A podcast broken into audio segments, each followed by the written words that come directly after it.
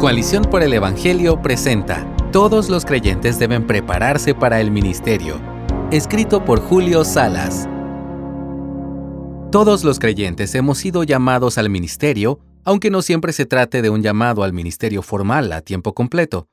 Me refiero a que, en virtud de nuestra unión al cuerpo de Cristo, todos los creyentes somos vehículos por el cual el Evangelio de Jesucristo es predicado en el mundo y reflejado por nuestro testimonio.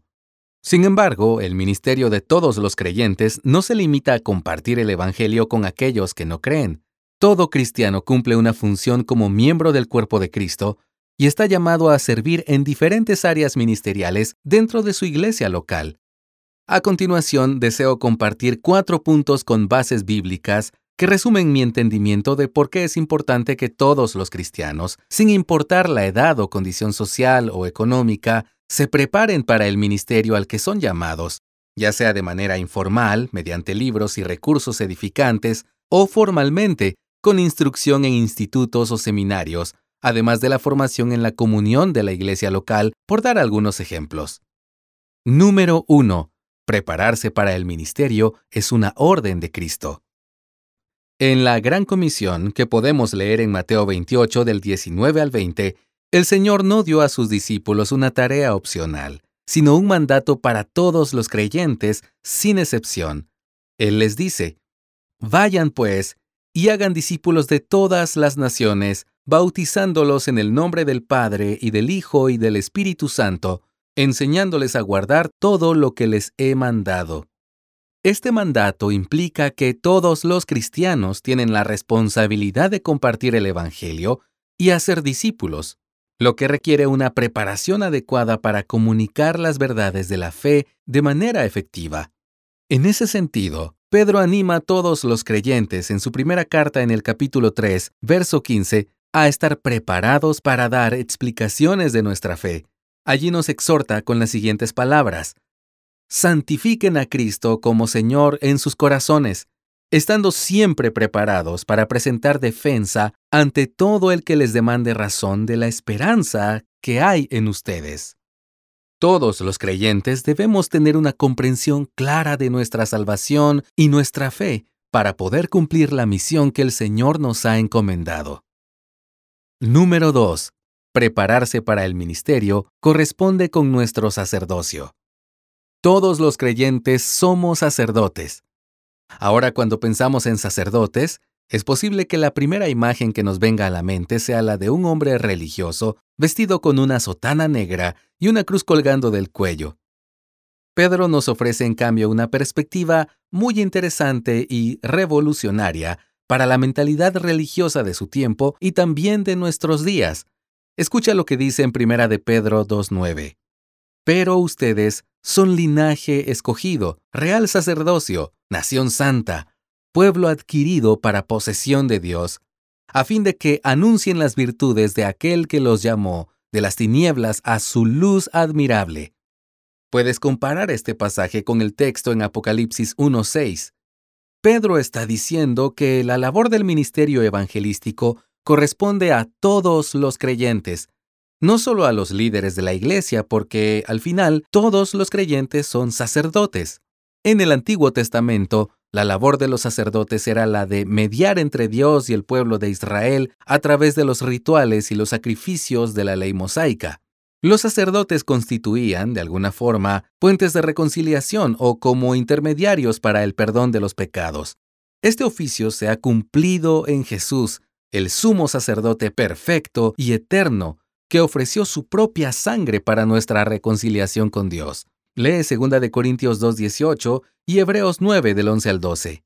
No obstante, los cristianos somos sacerdotes en el sentido de que somos portavoces y vehículos del Evangelio para las demás personas. Nuestro sacerdocio no consiste en ofrecer sacrificios para la reconciliación, sino en anunciar al mundo la reconciliación con Dios en Cristo. Somos embajadores del reino de los cielos que ruegan a las personas, reconcíliense con Dios, como dice 2 de Corintios 5 del 19 al 20. De esa manera, tendemos un puente para que el no creyente tenga la oportunidad de escuchar la palabra de Dios y venir a los pies de Cristo. El famoso predicador del siglo XIX, Charles Spurgeon, sostenía que cada creyente es un ministro y no solo aquellos con una posición formal en la iglesia. Todos los creyentes deben estar preparados y equipados para poder compartir el Evangelio de la reconciliación. Número 3. Prepararse para el ministerio nos ayuda a ser como Cristo. Una de las razones más importantes por la cual todo creyente debe prepararse y equiparse para el ministerio es porque está predestinado desde la eternidad pasada y hasta la eternidad futura a ser hecho conforme a la imagen y semejanza de Cristo en su humanidad perfecta, según el texto en Romanos 8:29. Ese es el glorioso futuro al cual hemos sido llamados. Sin embargo, necesitamos ocuparnos en nuestra salvación, como lo expresa el apóstol Pablo en Filipenses 2.12. No digo que debamos esforzarnos para ganar la salvación o luchar para no perderla. A lo que me refiero, al igual que Pablo, es a practicar nuestra salvación con un sentido de crecimiento espiritual, a reflexionar nuestra musculatura espiritual en el ministerio para ser cada vez más como Cristo. Por eso Pablo le escribió a Timoteo, ejercítate para la piedad. Esto lo puedes leer en 1 de Timoteo 4:7. La palabra ejercítate utilizada aquí es el término griego del cual deriva nuestra palabra gimnasio. De hecho, Pablo agrega en el verso 8, porque el ejercicio físico aprovecha poco, pero la piedad es provechosa para todo, pues tiene promesa para la vida presente y también para la futura. Pablo está diciendo que la madurez espiritual debe cultivarse y ejercitarse para que lleguemos a ser como Jesús, tal como un músculo debe flexionarse para crecer. Esto implica un llamado a la preparación para que seamos cada vez más fieles en nuestro ministerio como creyentes. Número 4. Prepararse para el ministerio edifica al cuerpo de Cristo. Aunque la preparación para el ministerio trae grandes beneficios personales, como el mencionado en el punto anterior, la vida cristiana no es una vida en solitario. Los creyentes somos llamados a vivir en comunión los unos con los otros en la iglesia local. Dios ha dado dones espirituales a cada uno de sus hijos, pero no para que sean autosuficientes. Cada cristiano es miembro del cuerpo de Cristo, la iglesia, y depende de los demás miembros para vivir de la manera que agrada a Dios. Además, el contexto de la iglesia local es donde mejor podemos cumplir nuestro llamado al servicio.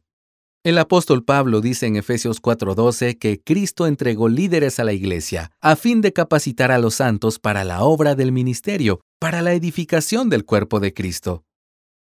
Pablo está diciendo con toda claridad que todos los creyentes deben ser capacitados y equipados para que la iglesia pueda crecer a la medida de la estatura de Cristo. El crecimiento espiritual del creyente aporta al crecimiento espiritual de toda la iglesia, y por eso hacemos bien en prepararnos para el ministerio. En conclusión, la preparación para el ministerio es una responsabilidad que todos los cristianos deben asumir con alegría y por amor a Cristo y a su iglesia. El creyente debe prepararse para el ministerio porque es una orden de Cristo y porque nuestra identidad como sacerdotes lo requiere. El creyente también debe capacitarse porque los cristianos hemos sido llamados a ser a la imagen de Cristo y de esa manera ser de edificación para la iglesia. Gracias por escucharnos. Si deseas más recursos como este, visita coaliciónporelevangelio.org.